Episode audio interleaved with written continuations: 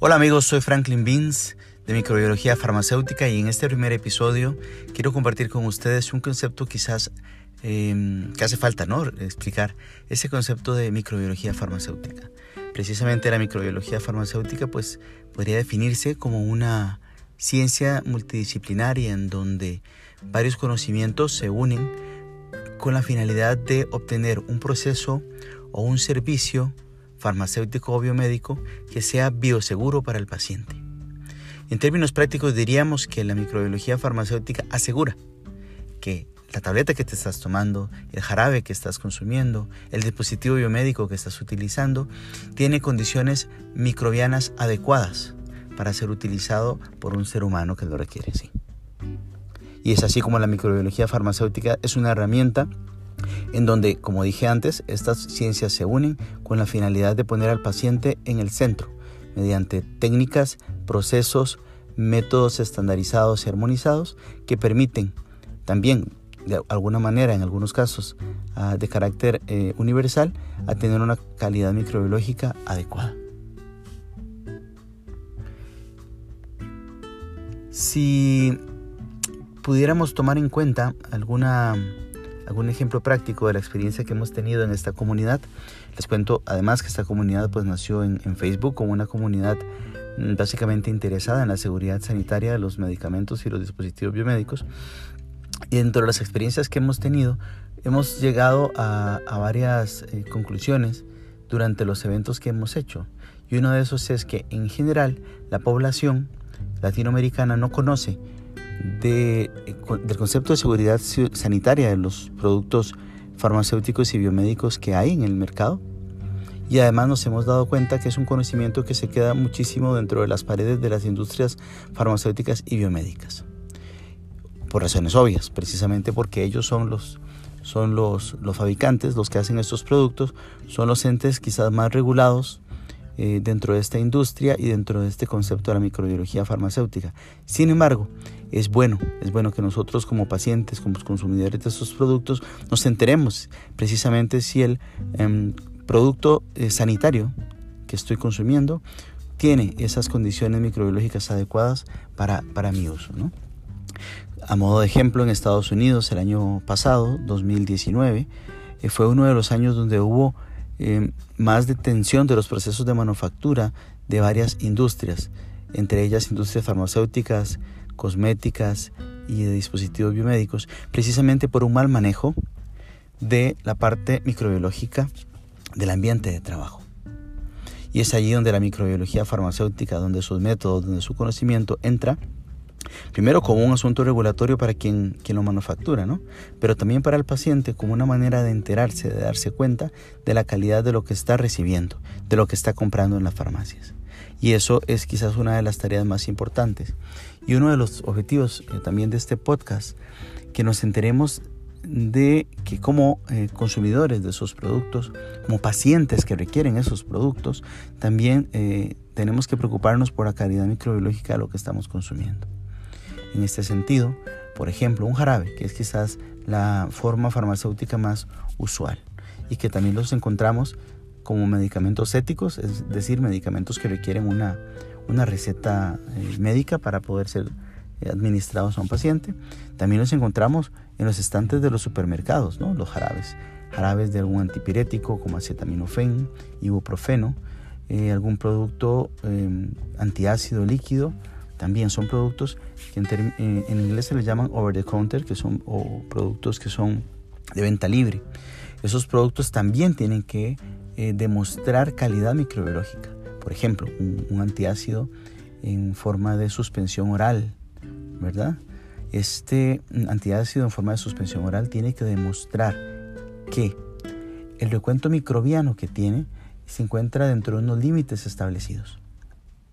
Esos límites, voy a poner un ejemplo, que sea de 100 unidades formadoras de colonias por mililitro, quiere decir que cuando el paciente consuma por cada mililitro de ese producto que consuma, a veces son 5 mililitros que equivale a una cucharadita o 15 mililitros que equivale a una cucharada, pues esos 15 o 5 mililitros, según la indicación del médico, tienen menos el fabricante asegura que tienen menos de 100 unidades formadoras de colonia por mililitro. ¿Por qué menos de 100 unidades formadoras de colonia por mililitro? Porque, porque eh, es una cantidad eh, de microorganismos que todavía, por ser una, la vía oral de administración, el organismo puede tolerar. Una persona con salud que sea inmunocompetente, que tenga buen estado de salud, puede tolerar esa, hasta esa cantidad máxima de microorganismos en, en, su, en este proceso de administración oral del producto. y no solamente por la seguridad del paciente, también por la estabilidad del medicamento. Porque si ese mismo antiácido sobrepasa esa cantidad de unidades formadoras de colonias, de microorganismos por mililitro, es muy probable que su color, su sabor, la potencia del principio activo empiece a verse afectada. Y claro, todas estas condiciones tiene que haberlas visto quien fabrica antes de enviar su producto al mercado y alinearse a los asuntos regulatorios en esta materia y en otras. Pero en el tema que nos ocupa en este podcast, en, materia de microbiología farmacéutica, quien fabrica tiene que asegurarse que ese producto cumple con esas condiciones microbiológicas para el consumo humano, como dije inicialmente, pero también y, con razón eh, sobre la estabilidad del producto para que durante los dos años o, tres años de vida, de vida útil que tiene ese producto que se manufactura, pues pueda mantenerse con condiciones microbiológicas adecuadas para que el paciente pueda consumir un producto seguro, un producto seguro y eficaz. Y es ahí donde nosotros con este podcast también queremos empoderarnos a ustedes, los pacientes, a las personas de habla hispana, los latinoamericanos que nos escuchan, sobre la calidad y la exigencia que tenemos que pedir también a los fabricantes sobre esos productos. Pienso también bastante porque en la comunidad que manejamos en Facebook, que se llama Microbiología Farmacéutica, tenemos eh, algunos seguidores que son emprendedores y su emprendimiento, por ejemplo, se basa en desarrollar ahora que estamos, que está bastante en boga, por ejemplo, soluciones alcohólicas de uso en manos. Esas soluciones alcohólicas de uso en manos también tienen eh, ciertas regulaciones sanitarias relacionadas al producto terminado como tal, pero también relacionadas a las instalaciones donde esto se manufactura. Estos emprendedores, con, sobrada razón, aprovechan esta oportunidad para desarrollar proyectos personalizados o productos personalizados o servicios personalizados en, la era COVID, ¿verdad? en la era del virus, eh, de este coronavirus que ha estado afectando a todo nivel eh, sanitario en América Latina y en el mundo. Y estos emprendedores, claro, una de las, de las cosas que usualmente no se preguntan y lo que hemos visto es, bueno, si mi producto de pronto funciona no solamente para la comunidad que manejo en redes sociales, sino que de pronto tiene eh, eh, tendencias a hacer un consumo aumentado, incluso un consumo masivo en mi país, en mi departamento, en mi provincia, em, ya voy a requerir introducir ese producto em, y evidenciar la calidad microbiológica de su producto, del proceso de producción ante los entes regulatorios. Por ejemplo, en Costa Rica el Ministerio de Salud es el que regula y da permiso sanitario de funcionamiento a esas empresas que fabrican y además da el registro sanitario de los productos que se pueden comercializar localmente en nuestro país, en Costa Rica en este caso.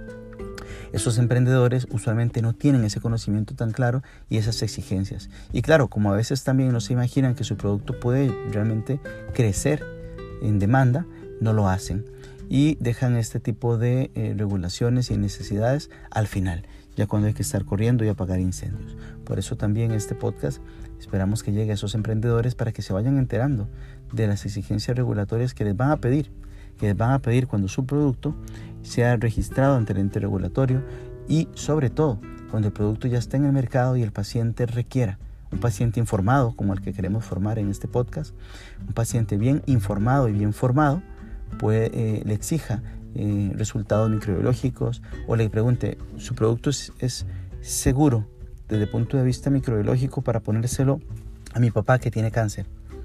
¿O es seguro para que un paciente inmunosupreso, como un paciente con el virus del SIDA, pueda tomarlo?